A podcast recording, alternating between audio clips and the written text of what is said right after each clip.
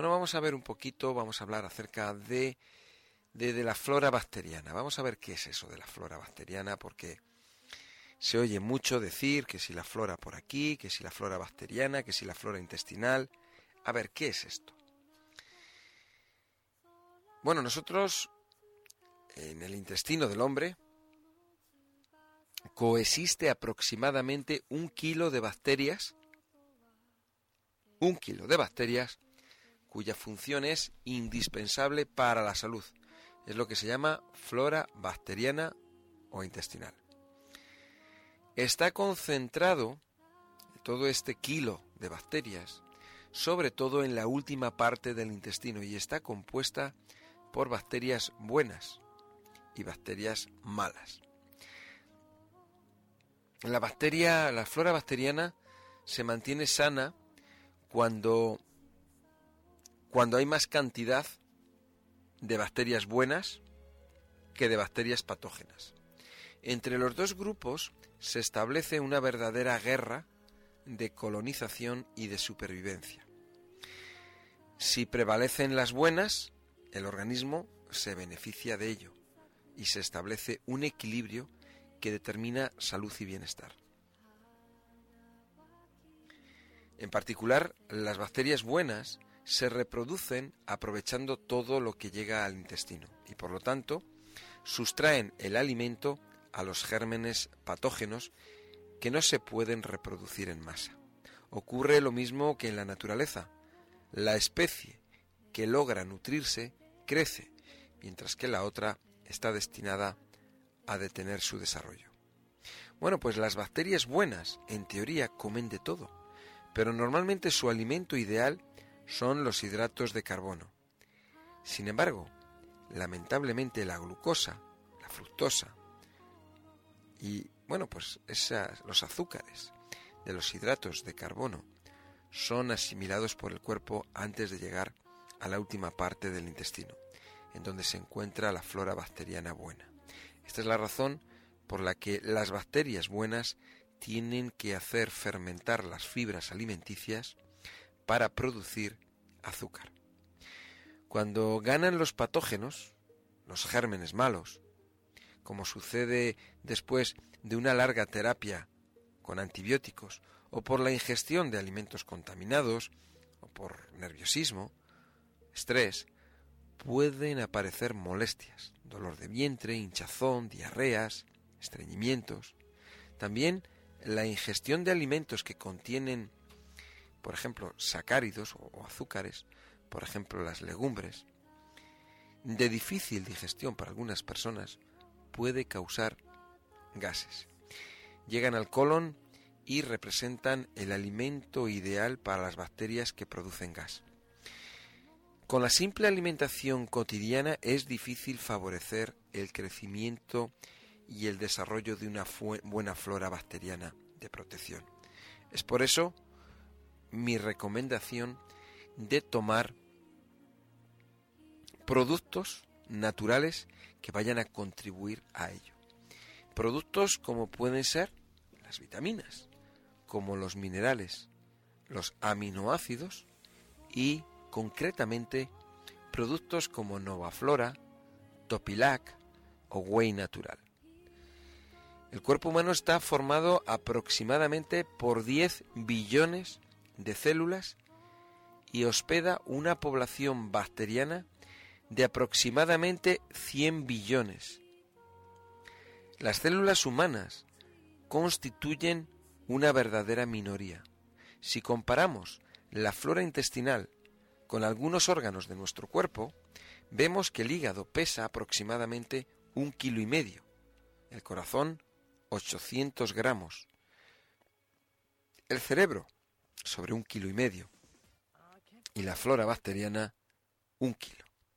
Ya al nacer, lo que es la parte gastrointestinal del hombre está invadida por los microorganismos provenientes del tramo de la madre.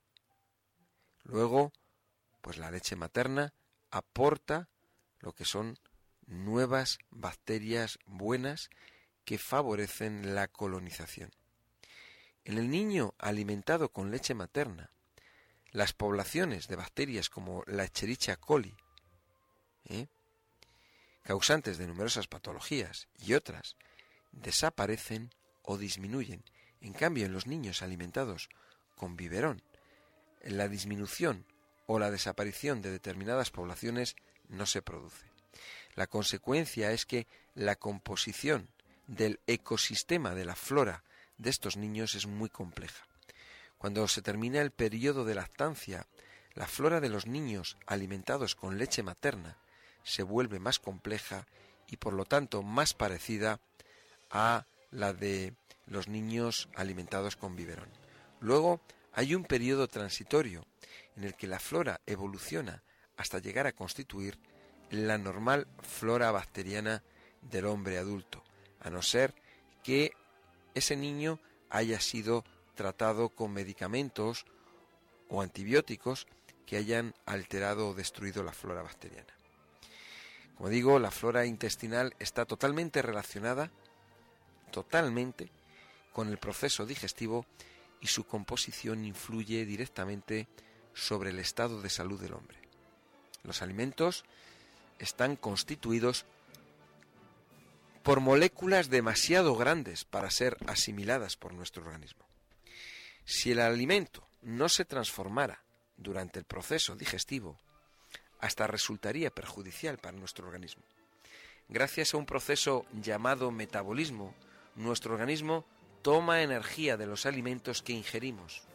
El proceso digestivo permite que los alimentos se vuelvan más líquidos.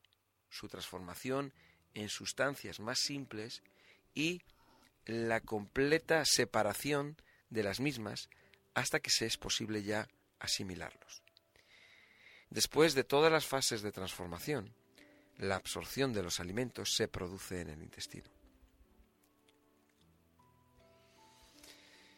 Bueno, lo que contiene el intestino entra en contacto con las paredes intestinales y allí las sustancias nutritivas, separadas del resto de los por los jugos digestivos, son asimiladas por las vellosidades intestinales.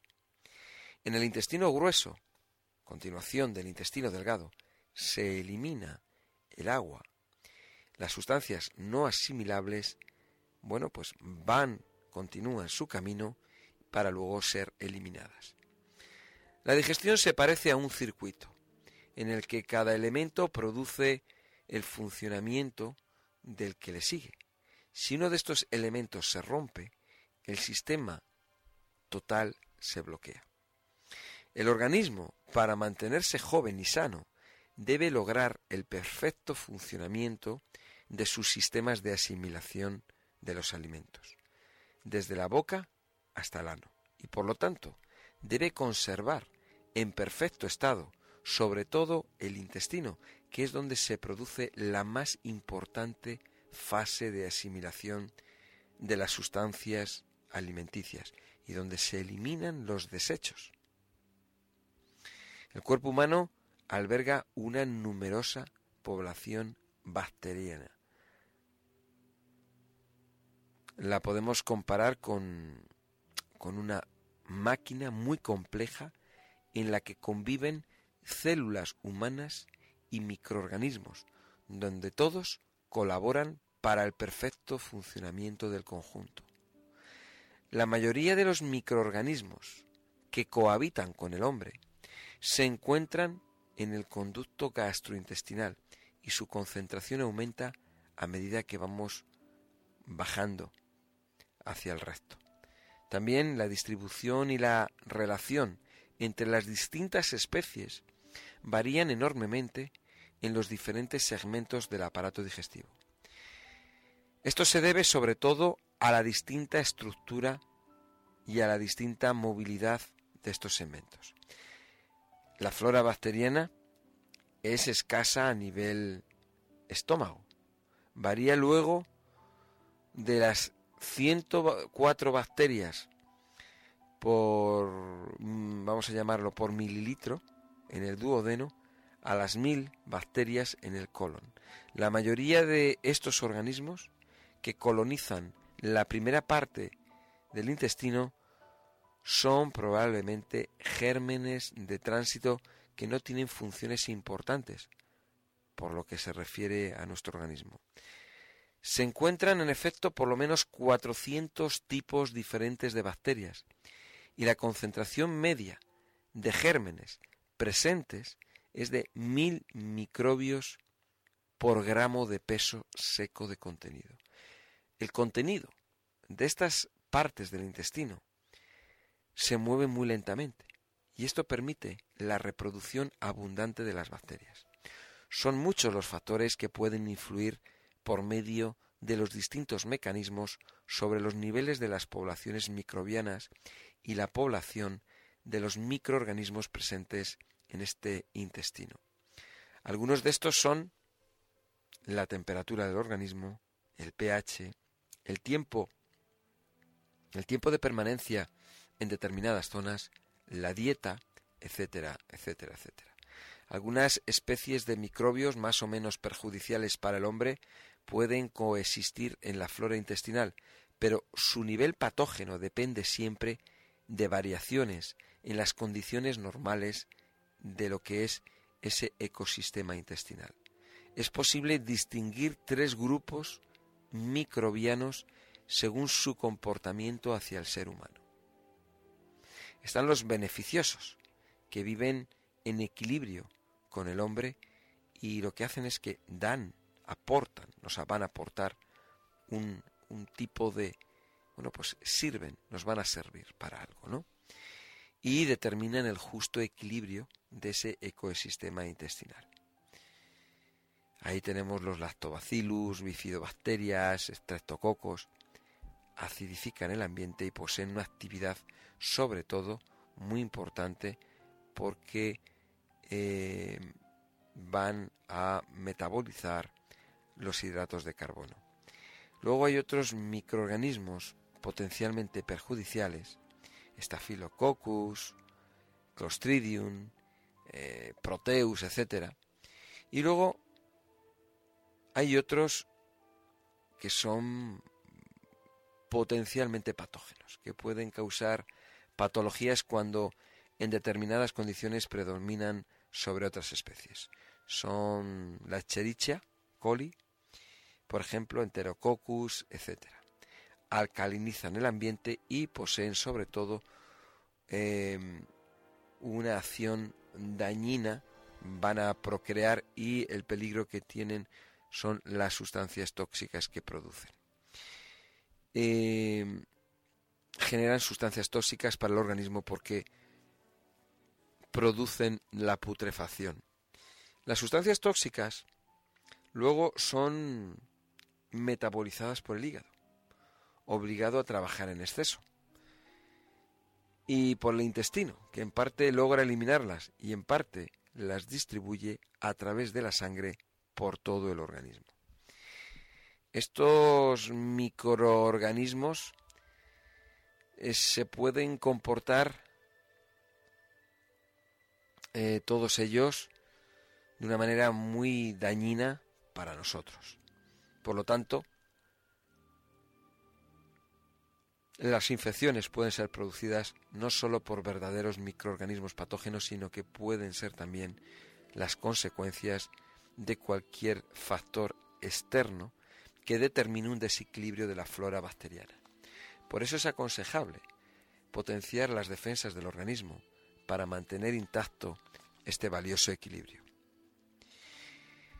La masa microbiana está constituida por un número indeterminado de especies y la distribución de estas especies bacterianas entre los diferentes individuos varía notablemente. Bifidobacterias, bacteroides, clostridios, estafilococos son las especies más conocidas, pero esta enorme diversidad ¿no? implica que se tenga que mantener un perfecto equilibrio entre los distintos constituyentes para el correcto funcionamiento del aparato digestivo y de todo el organismo. También una saturación de la flora intestinal debido a una presencia demasiado abundante de azúcares para digerir puede causar desequilibrios en el metabolismo de la flora intestinal y determinar una producción excesiva de gas o de ácido láctico. Un desequilibrio en el funcionamiento del ecosistema de la flora intestinal puede causar un desequilibrio del mecanismo digestivo intestinal y de todo nuestro cuerpo. Eh, como digo, la, flora bacteriana, la flora intestinal, eh, nos va a beneficiar y, bueno, pues se encargan de qué? Determinar la digestión de los residuos alimenticios, asegurando la nutrición y reproducción. Ponen a nuestra disposición algunos compuestos útiles para el metabolismo y para la defensa, por ejemplo, del territorio intestinal contra las invasiones de gérmenes extraños. Aprovechan los, aminoácidos de los alimentos y logran producir otros aminoácidos. ¿eh? Van a, se encargan de lo que es el generar nuevos nutrientes beneficiosos para, para nuestro organismo. Por ejemplo, por ejemplo, eh, la flora bacteriana eh, lo que hace es que produce un aminoácido llamado carnosina que protege a los tejidos musculares contra el envejecimiento. ¿Por qué? Porque combate la acción de los radicales libres, este aminoácido. También transforman algunos productos de desecho del cuerpo humano en sustancias útiles para el organismo. Por ejemplo, degradan el azúcar ¿eh? y de esa manera producen ácidos grasos, o sea, grasas que son de buena calidad para nosotros. Tienen un papel muy importante porque impiden la absorción de colesterol. Eh, según estudios recientes, estos ácidos grasos, estas grasas buenas, preservan al cerebro contra los problemas de microcirculación que a menudo originan formas de demencia u otras enfermedades neurológicas. También lo que es la flora bacteriana activa la digestión de la glucosa y de las proteínas. Fabrican vitaminas del grupo B y vitamina K. Acidifican una parte intestinal e impiden el desarrollo de gérmenes, patógenos que son alcalinizantes responsables de la putrefacción e impiden la proliferación de otros microorganismos perjudiciales. La flora bacteriana descompone una parte de la celulosa. La celulosa es un componente principal de los vegetales, que resiste normalmente la acción de los jugos gástricos. ¿eh? y de esa manera la integra en, el proceso digestivo. Eh, la flora bacteriana participa en la descomposición de determinadas sustancias que son malignas. ¿Eh? También eh, se encarga de fabricar sustancias antibióticas. ¿Vale? produce sustancias antibacterianas. También eh, penetra, penetra en los extractos profundos del intestino y en contacto con los tejidos linfáticos se encuentran con los linfocitos que de esta manera adquieren la capacidad de crear una barrera de defensa contra otros gérmenes, estimulando las reacciones inmunológicas. Los procesos inmunitarios que se realizan en el intestino inciden también sobre todo el organismo, porque las reacciones que allí se producen se transmiten al resto del sistema linfático. Solo una flora intestinal sana, capaz de estimular las reacciones inmunitarias, puede salvaguardar la eficiencia de nuestro sistema inmunitario.